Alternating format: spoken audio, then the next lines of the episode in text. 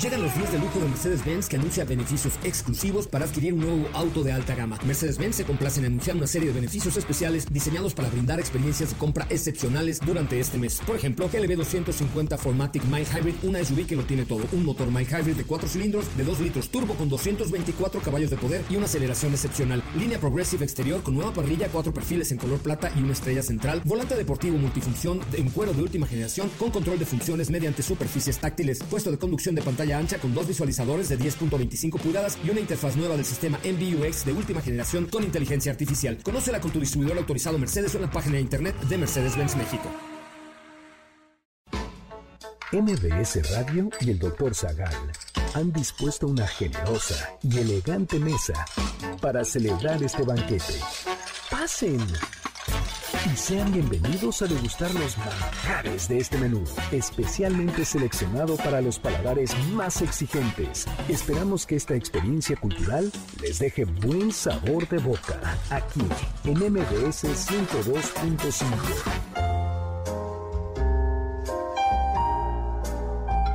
¿Cómo definimos la comida mexicana?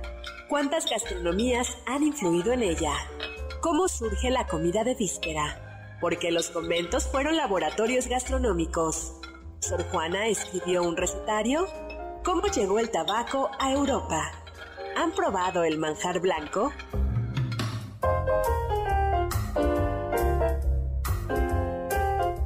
Hoy hablaremos de maíz y trigo, la nao de China, manchamanteles, chorizos, canela, limones, mangos y tamarindos rompope y más sobre comida novohispana.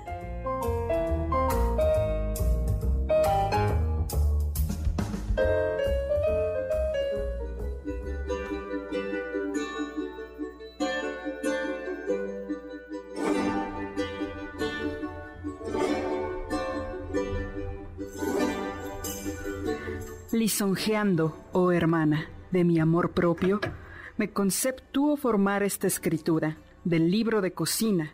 ¡Y qué locura! Concluirla y luego vi lo mal que copio. De nada sirve el cuidado propio para que salga llena de hermosura, pues por falta de ingenio y de cultura, un rasgo no he hecho que no salga impropio.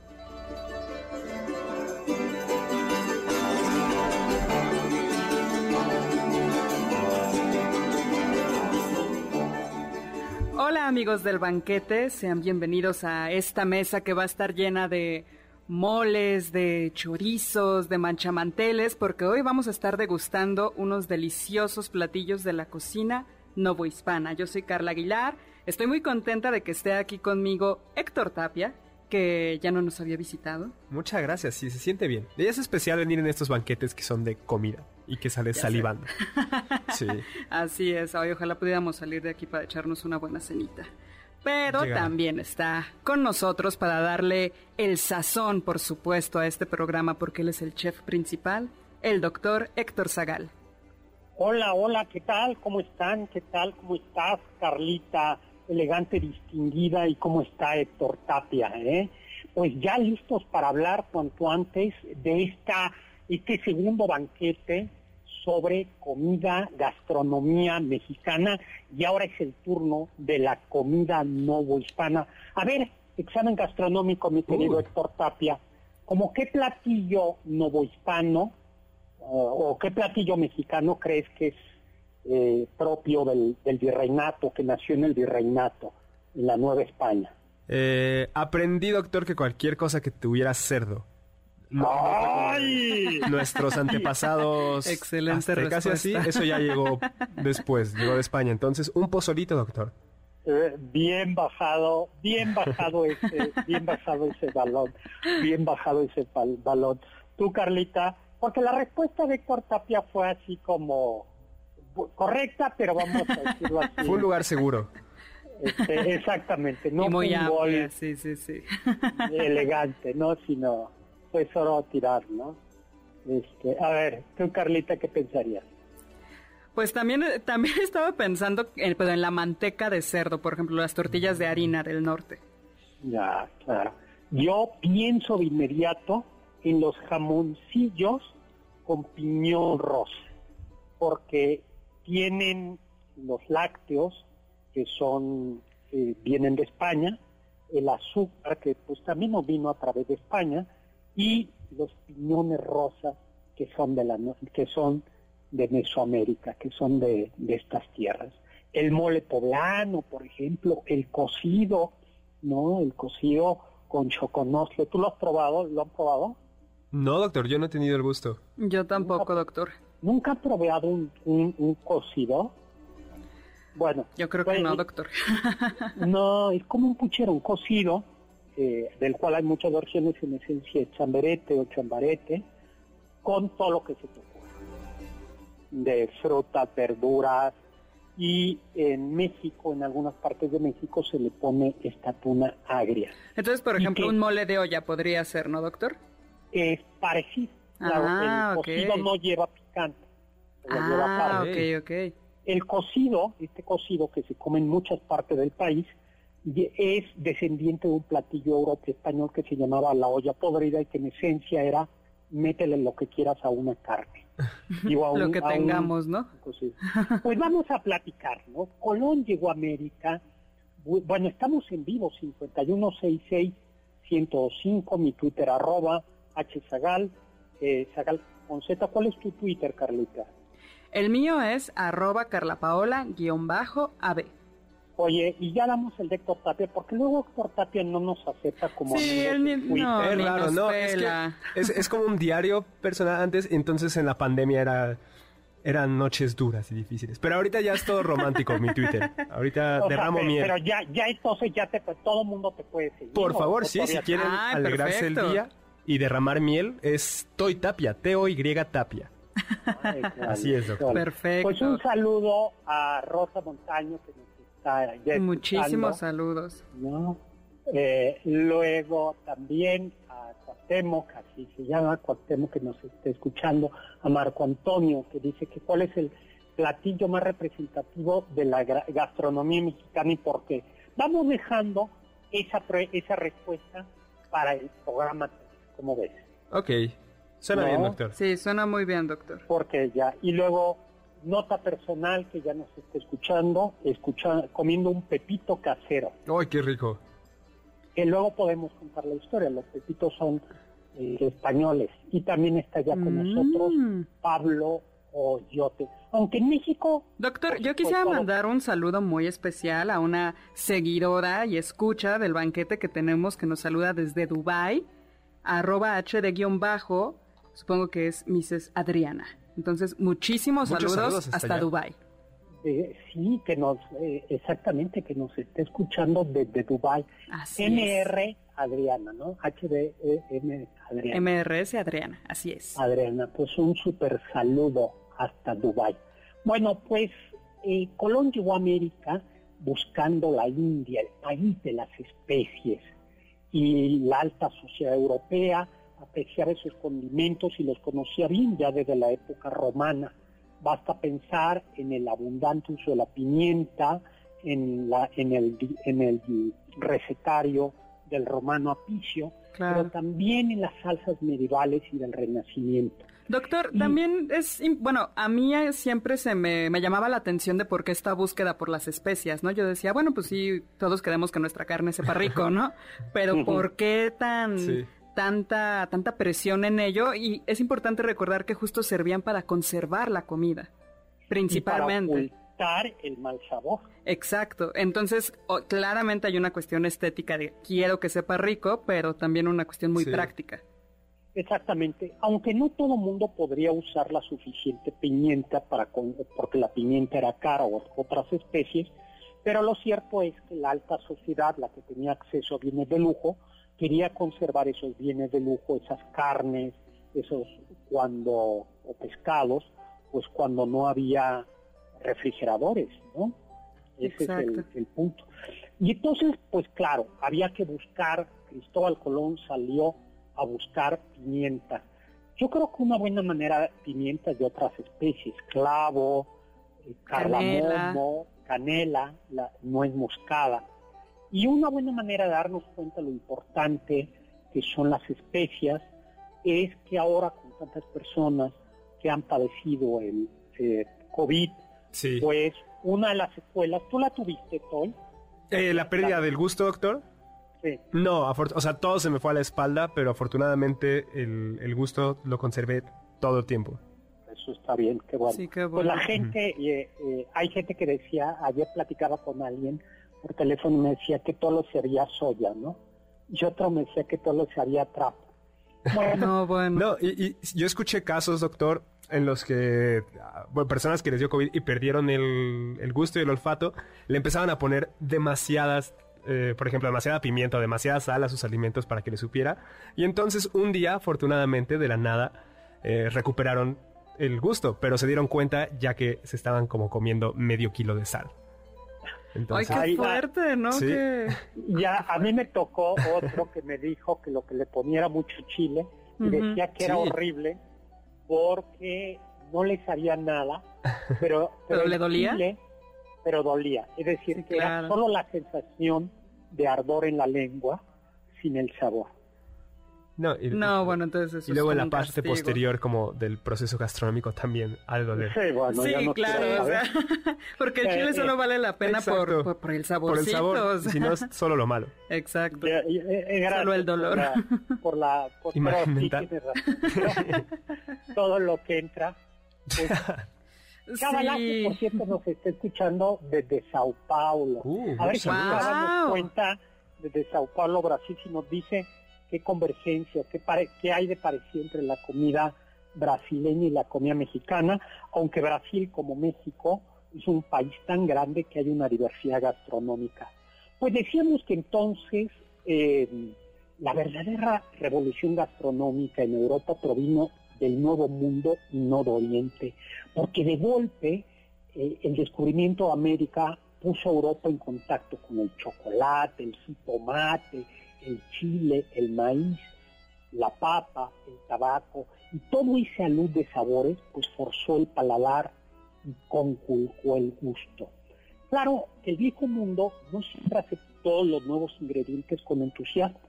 Por ejemplo, el maíz, ya platicábamos el, el programa pasado, eh, no adquirió carta de ciudadanía, sino en forma de vergonzante polenta en Italia. Tú, Héctor, ¿la has probado? Platicamos de eso. ¿Has probado la polenta en un restaurante italiano? Mm, no, doctor. A Es sabiendas no. Es como un puré un de, pa- de maíz. ¿no? O en estas tortitas de maíz que se toman en algunas regiones de, de Asturias. En cambio, el chocolate y la papa sí que causaron furor. Eh, eh, pensemos en la papa entre los irlandeses o el chocolate entre los europeos, entre los españoles. Pero vamos a decir que no fue un proceso terso. Algunos colores, aromas de los productos americanos, pues despertaron suspicacia de médicos y sacerdotes.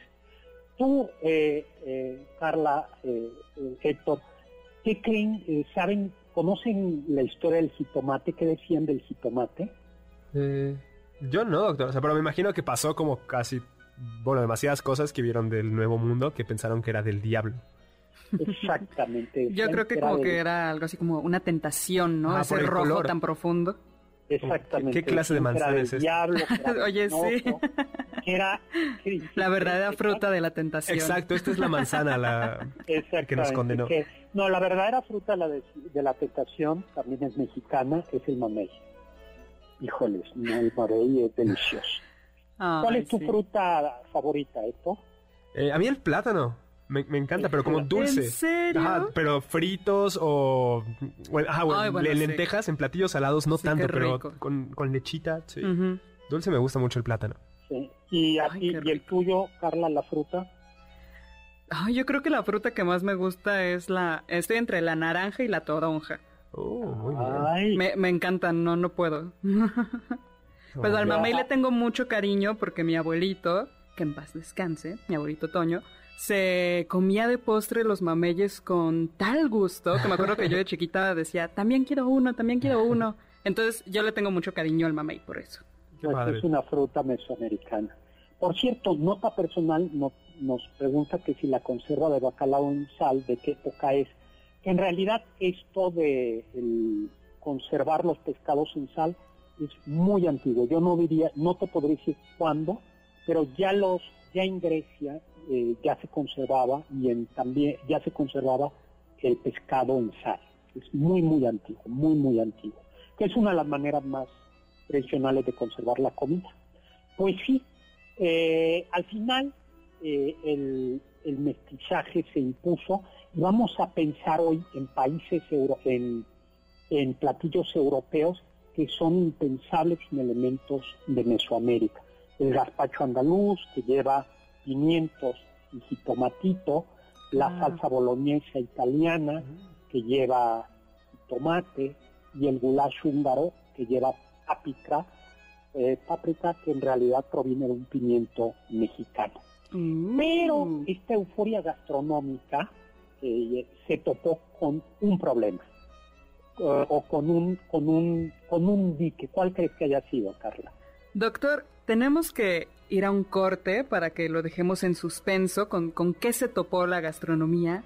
Eh, después de un breve corte. Pero antes, doctor, quisiera mandar saludos a todos los que nos están viendo por Facebook Live y también regalar 10 pases dobles para que disfruten del musical que ha hecho bailar, cantar y rock and rollear a tantas generaciones. Vaselina, la nueva generación, con la presentación especial de Alex Ibarra en el Teatro Parque Interlomas. Las fechas están por definir, sin embargo, calculamos que será por ahí de febrero.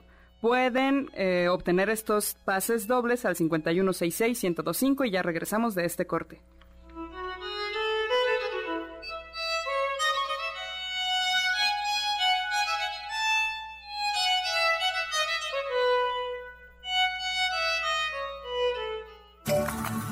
Diccionario del doctor Zagal. El jigote es una preparación de carne picada frita a fuego lento en manteca de cerdo. La palabra jigote viene del francés gigot, que significa pierna de carnero, cordero o cabrito cortada para servirla en la mesa.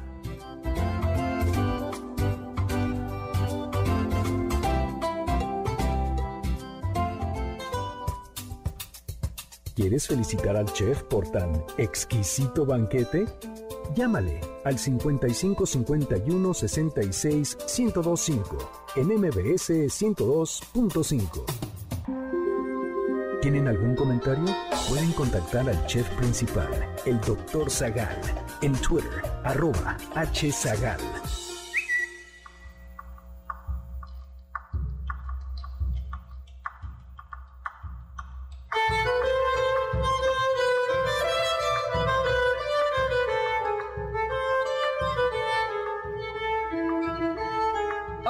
Del banquete, bienvenidos nuevamente a esta mesa de platillos de la gastronomía novohispana. Yo soy Carla Aguilar, está conmigo Héctor Tapia y por supuesto el chef principal, el doctor Héctor Zagal.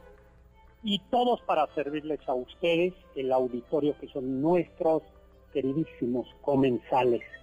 Pues decíamos que hablando de la comida virreinal, de cómo eh, los ingredientes americanos llegaron a Europa y enloquecieron poco a poco, no fue de golpe, pero, pero algunos platillos enloquecieron, algunas frutas eh, terminaron enloqueciendo a los europeos. Eh, la verdad es que algo que hizo que la, gastronomía virreinal fuera tan rica, tan extraordinaria, es que el catolicismo siempre ha sido muy condescendiente con la gula, con, la, con la gula. Es un pecado capital, sí, pero eh, pecado capital no quiere decir pecado mortal. Y eh, eso es un detalle muy importante. Y, decían los teólogos medievales que en realidad para pecar contra la gula, con pecar mortalmente, gravemente por gula, hace falta casi que te mueras. O sea, es muy difícil. Sí, sí, sí. Eh, y en cambio, la tradición cristiana evangélica protestante sí es mucho más austera, eh, mucho más austera eh, que la tradición católica. Entonces, digamos, esta condescendencia y esta idea de que las grandes fiestas de la iglesia se celebran con comida, eh, sumado a lo que yo digo que es el choque del caso y el comal, que son los ingredientes americanos y los ingredientes europeos fueron, convirtieron a la comida, la gastronomía virreinal en una laboratorio, en una verdadera cocina experimental. Llegaron ingredientes, a ver como qué ingredientes llegaron de Europa. El trigo, por supuesto, el cerdo, como ya habíamos visto, también algunos cítricos, las manzanas, peras, membrillos, la col, la lechuga, cebollas. Fíjate, llegó la avena, la cebada, el arroz. El arroz llegó eh, de España vía, vía los árabes, ¿no? Las ovejas, las cabras, los carneros, las gallinas, los plátanos, Tapia, no había plátanos en, en Mesoamérica, las sandías, los melones, el cilantro, ¿qué sería de un, agua, de un guacamole sin cilantro? Sí. Todos los cítricos, doctor, también. Nosotros que amamos tanto el limón y que ahora se ha vuelto moneda de cambio. Exactamente. claro, sí, hoy, hoy fui al mercado, al tianguis, y estaba a 90 pesos el kilo. No. Entonces estaba la señora, ah. estaba la señora de los limones con dos guardias de estos con Sí, por supuesto. Al, lado, ¿no? Sí, dicen que ya, ya no se venden en kilos, se venden en quilates los limones. Se venden por gramos, ¿no? No, Llegan no con tarjeta de crédito. Casi, sí, Casi, sí, oye. Pues dicen que es lo más mexicano, eh, el limón. Garbanzo, las habas, ¿qué sería? Ay, qué rico. De un tlacoyo de habas, la, la nuez de Castilla, las almendras también, la zanahoria, ¿no? Pero yo creo que un lugar especial es el cerdo. Del catolicismo español, la comida mexicana tomó el gusto por el cerdo una carne que no comen ni los judíos ni los musulmanes, y, por eso para los españoles del siglo XVI, comer cerdo era como afirmar la cristiandad. Y eso explica por qué el cerdo está presente tanto en nuestra cocina. A ver, ¿en qué, en qué platillos aparece el cerdo? Pozole, como ya dijimos, pero además, por supuesto, el chicharrón. Uy, un chicharrón. Uy, hoy comí chicharrón, taquitos placeros de chicharrón. no, qué rico. Delicioso, doctor. pero bueno, la manteca, ¿no? La manteca. Ahora los tamales, pues en la época prehispánica, pues no llevaban la manteca de cerdo y ahora... Pues nos sabrían muy distinto, ¿no? Porque estamos acostumbrados a comerlos con la manteca.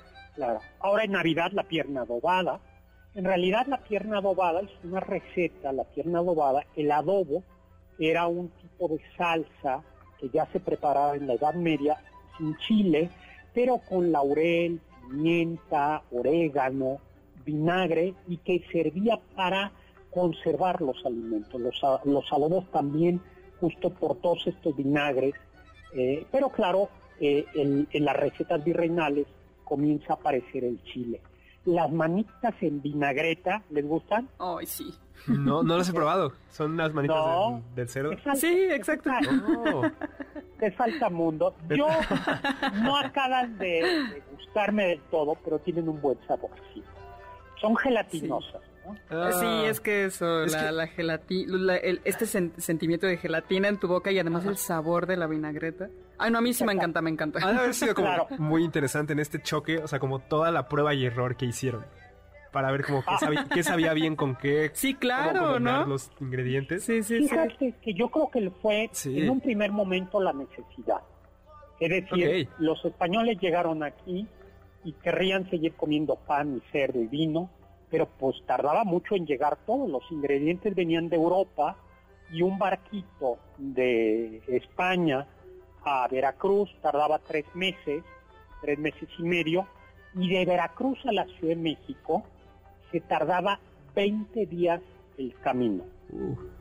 Entonces, para que llegara el vino, para que llegara un ingrediente de allá, eh, pues, tardabas como cuatro meses para la Ciudad de México lo que llevó a que comenzaras a probar de esto, del otro y decir, pues a lo mejor no hay tanta rendimiento, no hay esto, pues ponle chilito a ese adobo que nosotros preparábamos y a ver qué pasa, ¿no?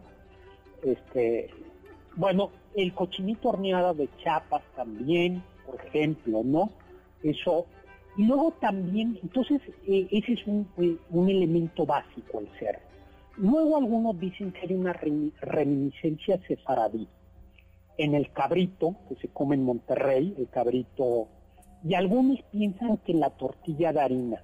Sí. Pero a mí no me cuadra lo de la tortilla de harina, porque si bien es cierto que parece que es como el pan, ¿cómo se llama este pan que se come en Pan ácimo, ¿no, doctor? Este, eh, no ácimo. ¿El pan bueno, sin pan ácimo, sino las pitas, y el, ah, usted tiene razón, Sí. la pita, que tampoco lleva, porque la tortilla de harina lleva, lleva manteca.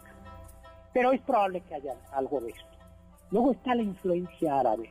Ocho siglos de presencia árabe dejaron pues un impronto en el idioma.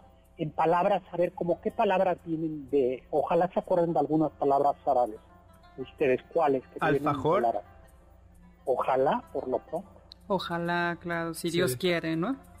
si Dios quiere. Alfajor, Almohada. almohada, alcalde, alcoba, zanahoria, alacena, alfombra. Bueno, pues de los árabes eh, se aprendió el arte de hacer alfeñiques, palabra árabe, que es esta técnica que permite hacer figurillas de azúcar. Y el alfeñique más famoso son las eh, calaveritas de azúcar, pero no es, no es el único, ¿no? También de los árabes se perfeccionó el arte de destilar, que no conocían los pueblos originarios. Ya lo platicamos en... Sí, lo en que nuestra- predominaba eran los fermentados. Exactamente. Y por eso, eh, pues bueno, alcohol, de hecho, es otra palabra árabe. ¿Te Claro, suena esa sí. palabra, Héctor Tapia? La, eh, en libros, en, La- la- en libros estudiando en la universidad, me aparecía por ahí. en química, ¿no?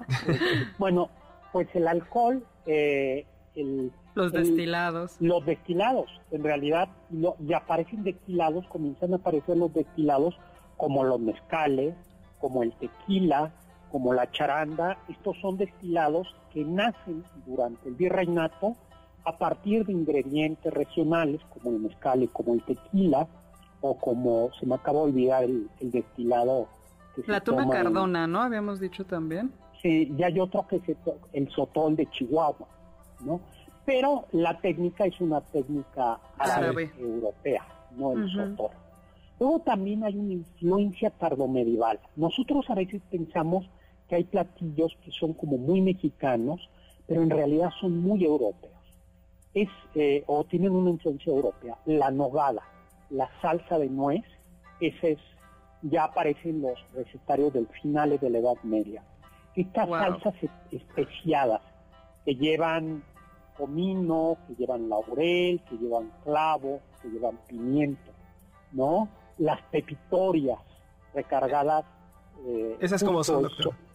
Son, son almendras, son, son las pepitorias originalmente europeas, eran salsas de almendras o de alguna otra semilla, pero eso se mezcla en México con ingredientes propios, como la pepita de calabaza y como los chiles, y da origen, por ejemplo, a salsas como el mole poblano, que lleva, que lleva muchas especias euro- eh, asiáticas, ¿no? Porque eh, asiáticas eh, como el clavo y como la canela. Porque hay que recordar que los españoles no se quedaron con las ganas de llegar a las Indias, sino que terminaron descubriendo una ruta para llegar desde Acapulco hasta Filipinas y en Filipinas comerciar con China, la India, Japón. Por Doctor, eso hay un... sí. Tenemos que irnos a un corte, pero ya regresamos para seguir hablando de la nao de China. Seguimos.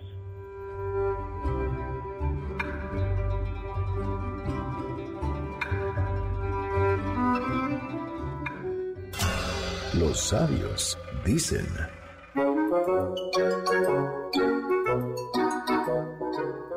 Cuando hay pa' carne es vigilia.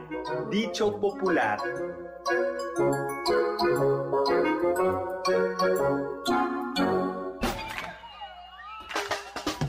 ¿faltaste alguno de nuestros banquetes? ¿Quieres volver a degustar algún platillo? Escucha el podcast en mbsnoticias.com. MBS 102.5. ¿Quieres contactar a los ayudantes del chef?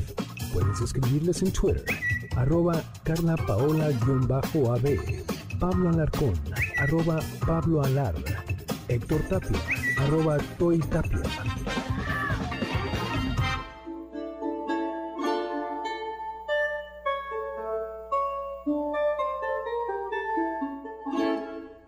Hola amigos del banquete, bienvenidos a este choque del caso con el comal. Yo soy Carla Aguilar, está conmigo Héctor Tapia y por supuesto el doctor Héctor Zagal.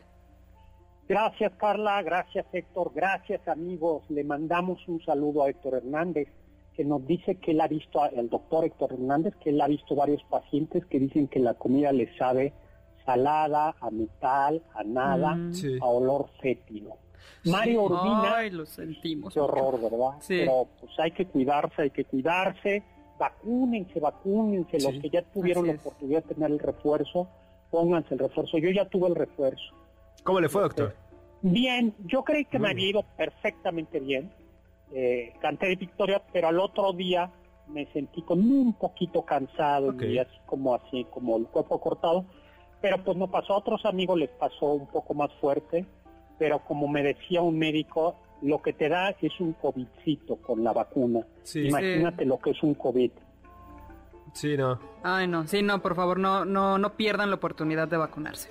Exactamente. Luego, eh, Mario Urbina, que si hablamos del pozole, chiles en nogada, pues sí, ya, ya hay fusión cultural, ya contamos algo. Eh, luego, eh, el do- mira, fíjate que Luis Felipe Álvarez nos dice que sí hemos probado la fruta del cacao antes de convertirse en almendra. Fíjate que yo no. No. Y dice, es deliciosa, es como agridulce, tipo tamarindo, y que los Mm. gajos blancos y grandes eh, son, y que nos recomienda comerla. Creo, Qué rico, creo qué que hay rico. museos por, por la ciudad. Hay uno, o sea, como sobre historia del chocolate y así te dan a probar cacao. Ah, Ay, pero este no es, rico. este dice, es antes de que se convierta en... O sea, es en justo grasa. partiendo Sí. el, el cacao, ¿no? En el momento probarlo, yo creo. Eh, antes de ser... De ser Sí, ya proceso. Bueno, trabajado, ¿no? Sí, eh, Ay, sí. estaría muy Vamos a regalar, les propongo, un libro mío, Las de los secretos. Perfecto, doctor.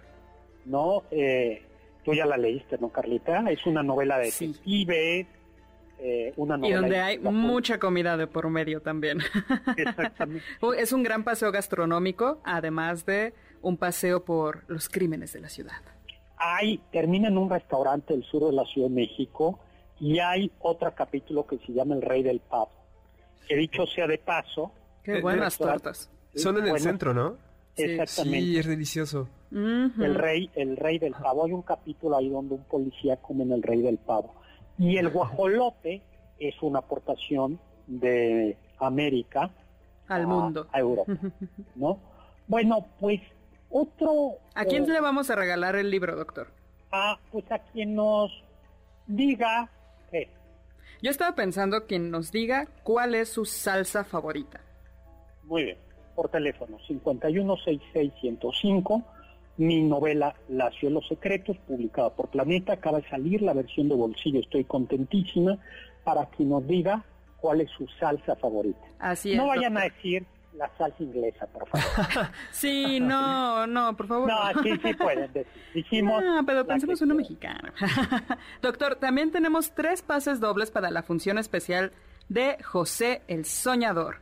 En esta espectacular obra es para toda la familia, creada por Tim Rice y Andrew Lloyd Webber, autores de otras, otras comedias musicales como Jesucristo Superestrella y Evita. La cita es el 7 de febrero a las 8 de la noche en Centro Cultural Teatro 1. Entonces tenemos tres pases dobles, únicamente tienen que llamarnos al 5166-1025 y pues no sé, díganos cuál es su canción favorita de Andrew Lloyd Webber o su musical Bueno, favorito. Muy bien. Muy bien. se Su musical favorito. El, el pase doble. Maravilloso. Pues fíjate que a ti te gusta el café con leche, Héctor, A mí me encanta, doctor, sí. pero tú eres de tradicional café con leche, así de café de chinos o de... eh, ahora, ahora es así muy millennial de café latte. No, fue, fue muy De curioso porque antes yo era, yo tomaba demasiada leche y poco a poco fue café con leche y ahora ya me desprendí de la leche y ya solo es café. O sea, como que Mm. fue, fue mi, mi Fue como un tránsito de madurez. Exacto, niñez, pubertad a mi etapa adulta. Ahí se vio reflejada, porque ahora ya solo es café, pero me encanta. Ay, Con- una y conchita. Llega, llega una Mm, cierta edad como claro. la mía en la que ya lo único que podemos tomar es té de manzanilla. Porque la leche nos cae mal, el café nos sube la presión, ¿no? ¿Y el lo único whisky, que podemos- doctor? Bueno, ahorita todavía puedo tomar whisky porque ese me baja la presión. Ok. Perfecto.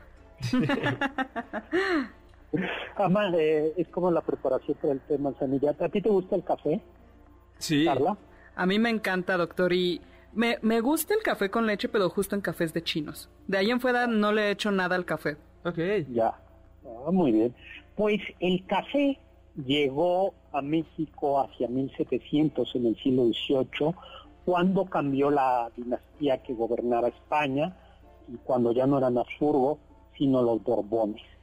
Por vía de los Borbones llegó el café a estas tierras, aunque jamás, ni, ni, el día, ni al día de hoy, ha logrado desplazar ni al chocolate ni al atole. Aunque aquí, aquí entre nos, díganos usted, yo tengo la impresión de que el chocolate eh, bebido caliente va perdiendo terreno. ¿No? Ay, yo creo que sí. A mí me parece que sí, ya no es tan común Sí. un chocolatito. Y últimamente lo que he visto que está ganando como mucho. Y tal vez por eso de para la foto en redes sociales y... pero, pero están surgiendo muchos de estas bebidas con tapioca.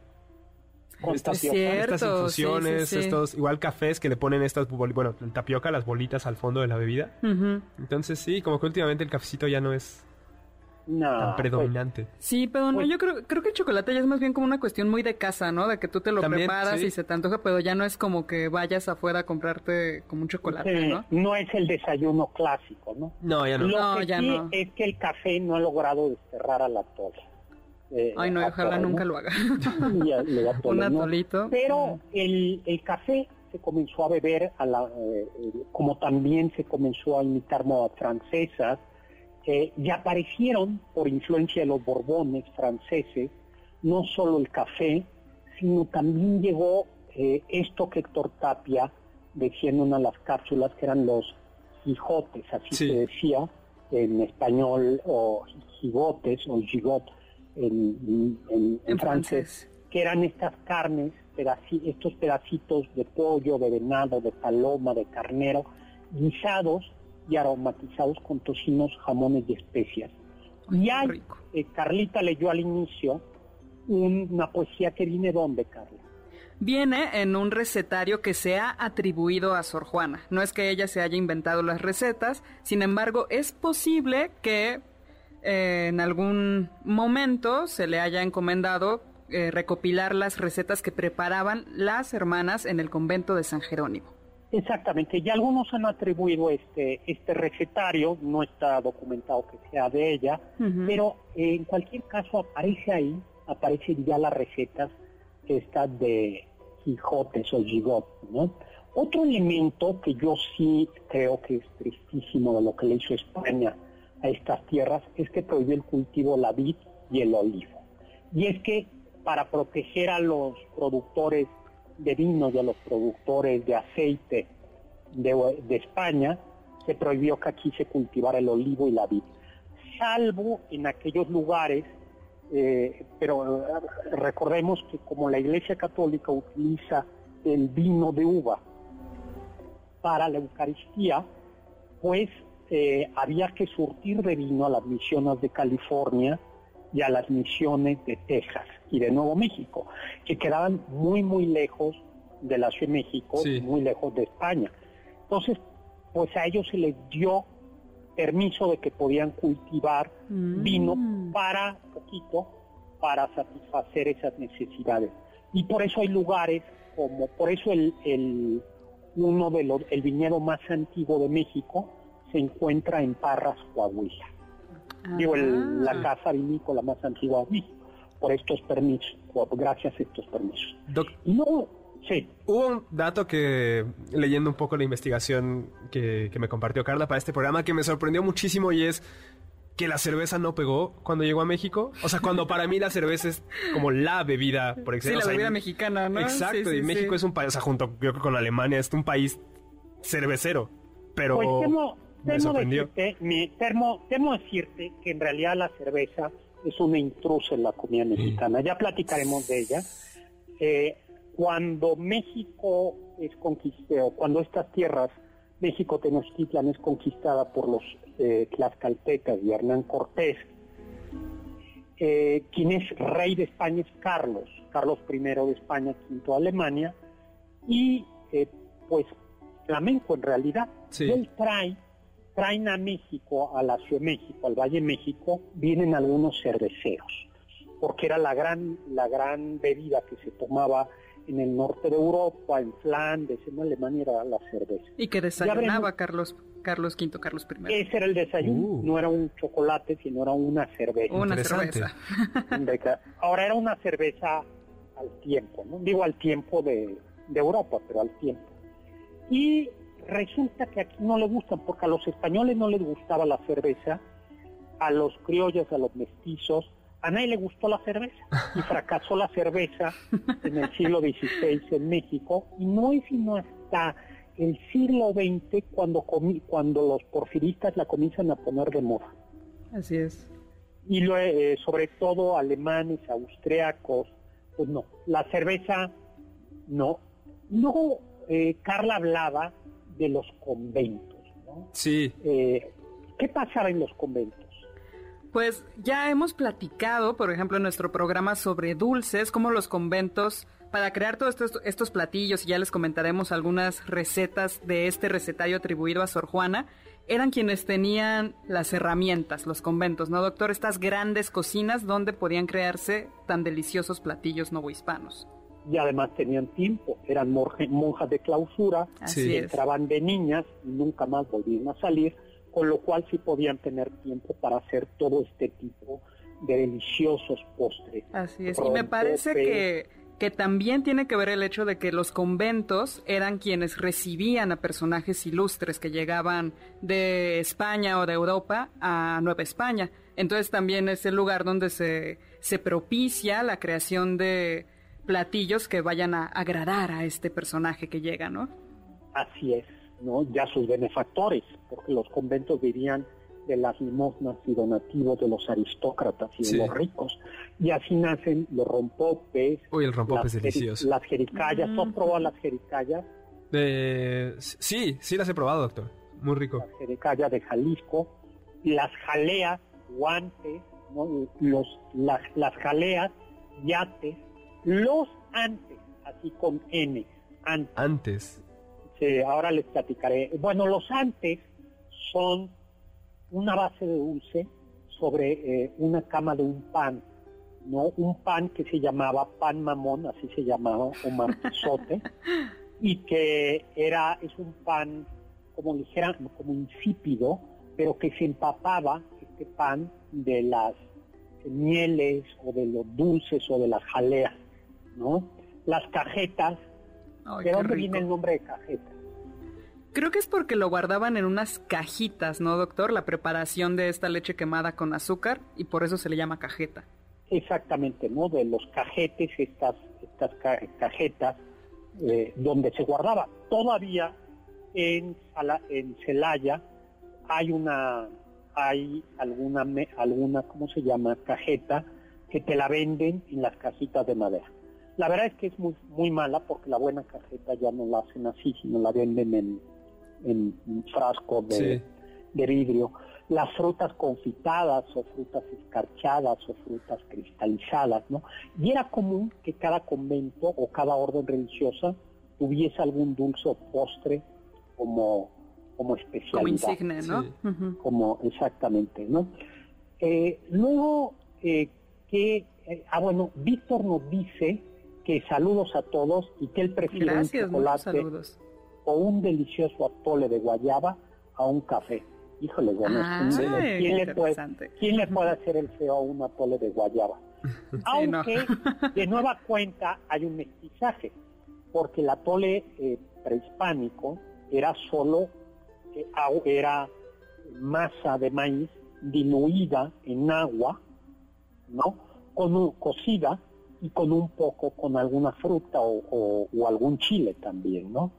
Luego roba fotos, dice, genial la parte chida de la chela, les bri- dice, la brindo con un, dice, ay, está, fíjate, desde Seattle, roba fotos, Uh. está, está, ya la- eh, está cenando, está brindando con una chela indio, Oh, ¿no? Que le mandaron desde Perfecto. México. qué envidia.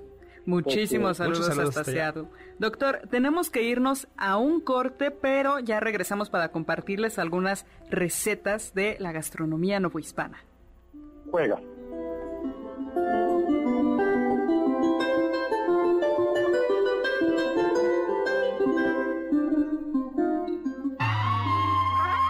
Escuché que... Entre los años 1785 y 1786, Nueva España pasó por una gran crisis alimentaria. Las sequías, heladas y lluvias a destiempo de 1784 provocaron una escasez y carestía del maíz. El conde Bernardo de Galvez, virrey de Nueva España, implementó una cruzada contra el hambre y la miseria que consistía en cuatro medidas principales. La primera fue el impulso de siembra de riego y semirriego para aumentar la disponibilidad del maíz y otros granos para regular el mercado. La segunda en dar empleo a los jóvenes pobres en obras públicas y religiosas. La tercera fue prohibir las limosnas y la cuarta fue dar techo, comida y educación a los pobres.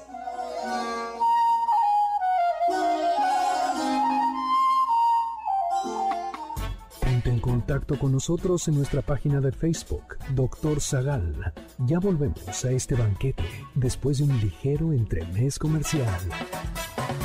¿Listos para el siguiente platillo? Quédate con nosotros. Aún hay mucho por picar y la promesa sabrosa, el postre. Hay quien dice que...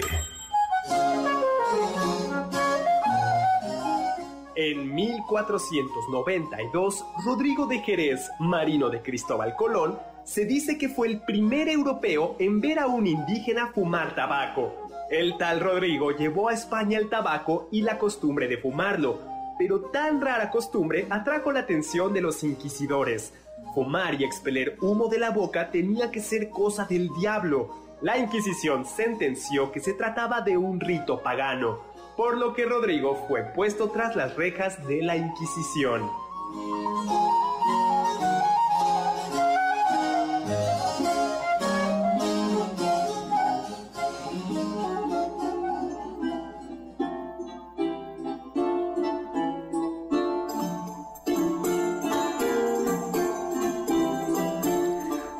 Amigos del banquete, gracias por estar aquí con nosotros hablando de gastronomía novohispana. Yo soy Carla Aguilar, está conmigo Héctor Tapia y por supuesto el doctor Héctor Zagal.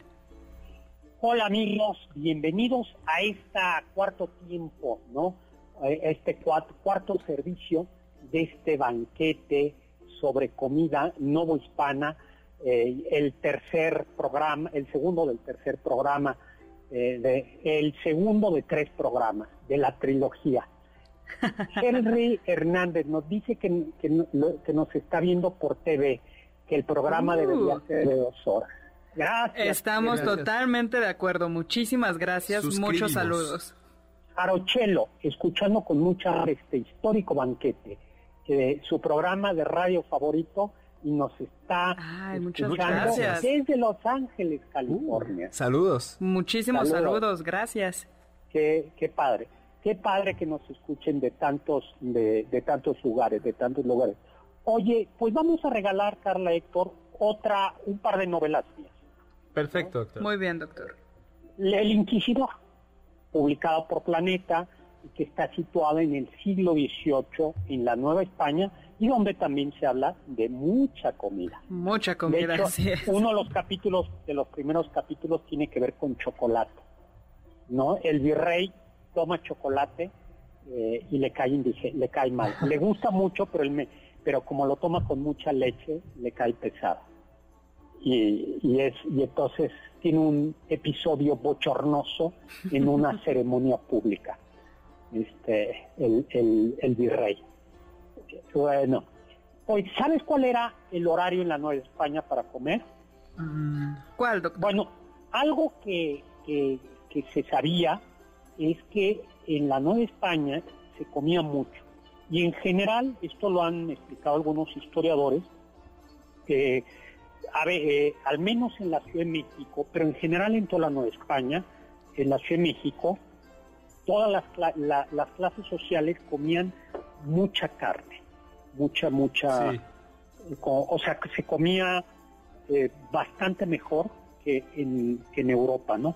Hay una, Mm, este, una investigadora, Enriqueta Quirós, en un artículo que se llama Del mercado a la cocina, la alimentación en la Ciudad de México, y dice que, bueno, que era que los europeos quedaban, porque incluso las clases más pobres comían, comían carne, ¿no? Eh, bueno, el horario era chocolate entre 6 y 7 de la mañana. El chocolate estaba habitualmente acompañado de una fruta cristalizada o de un pan, panecito dulce. Pero no te me asustes, Héctor Tapia. La gente bien así como tú, como Carlita, y los niños tomaban su chocolate en la cama. Muy bien. O sea, no, no había que levantarse luego, luego, ¿no? sino que llevaban tu chocolatito a la cama. Así tiene que Luego. ser, sabe más rico. ¿eh? O sea, eh, para tomar fuerzas, para poderte Claro, sí, sí, sí. Luego, almuerzo a las 10 de la mañana, más o menos. ¿No? Almuerzo incluía un guisado. Luego, Mm. comida a la una. Oh, incluía dos platillos, eh, pulque o vino, fruta. Luego, merienda a las 6 ¿A las seis? de la tarde. Ok. Que incluía otra vez era chocolate y algún bizcocho, o frutas o dulces, ¿no? Y luego a las 8 de la noche, cena que incluía un mole, un guisado, alguna Uf. ensalada y fruta. Y vino o pulque. Esto me recuerda como en la película del Señor de los Anillos, los hobbits que dicen, Ah. pero ya desayunamos, pero todavía falta el, El segundo, segundo desayuno, desayuno. y luego el almuerzo y luego la merienda y luego la comida. Sí. Qué bien se comía en la Nueva España, doctor. Me, me agrada ese horario. Podremos Sí. hacer un reto, como algún día intentar hacer ese. Sí, sí, sí, sí. Yo- Pero bueno, ¿quién se ofrece paso. a llevarme el chocolate a la camita? no me pienso parar. Ay, eso. Luego, Es cierto. ah, dice, ah, ah, ah, no, Abu Waf, dice, doctor, ahora sí que se banquetea en este delicioso eh, banquete, ya se le antojó un super chocolate, ¿no? Y luego, Rosa Montaño, como siempre, eh, eh, nos está también escuchando. Luego, tenemos saludos desde San Antonio, Texas. Nos está escuchando Alejandro Pérez y ya tenemos ganadora de el libro La ciudad de los secretos, Nora Zavala Sánchez desde la Ciudad de México. Y doctor, también tenemos ya los ganadores para los pases de José el Soñador, Rafael Flores de Anda de Tlanepantla, Estado de México, eh, Rodrigo Arceo de la Ciudad de México y Jaime Francisco Valle Noriega. Ellos nos dijeron que su obra favorita es El Fantasma de la Ópera y también Armando Perales Hernández de aquí de la Ciudad de México nos dijo que Evita y Cats y le mandamos saludos a eh, Aida Rosas que Ay, nos manda muchos saludos. por, y felicidades por un tema tan sabroso. Y muchas gracias porque eh, dice que es un gusto que esté de regreso en cabina, Toy Tapia. Entonces, muchas gracias, Aida. Es un Ay, super gracias, Un abrazo. Lamentablemente, doctor, ya se nos Se ha nos terminado acabó. el tiempo. Híjoles, pues les, les quedamos a deber las recetas. Pues un saludo a todos, muchísimas gracias, a seguirse cuidando, los que se puedan vacunar ya, vacúnense, Así es. por favor, Sí, por favor, no pierdan la oportunidad. coman frutas y verduras, ¿no? Y bueno, pues un saludo, a, a- muchísimas gracias, Carla Aguilar, muchísimas gracias, Héctor Tapia, muchísimas gracias, Juan Carlos Castillo en producción, y por supuesto a Carla en cabina, Carla. También muchísimas gracias a Luis Morán, que está aquí con nosotros en Controles. Gracias a Carmen Cruz Larios y Héctor Tapia por las cápsulas. Y los dejamos con el siguiente programa, Balones al Aire, con Eduardo Chabot y todo su equipo. Y los dejo con aquella frase, Ivano Kant, sapere aude, atrévete a saber. Confiamos que este banquete ha sido un deleite gourmet y cultural. Gracias por escucharnos y nos esperamos el próximo sábado con una deliciosa receta que seguro será de su agrado. MBS 52.5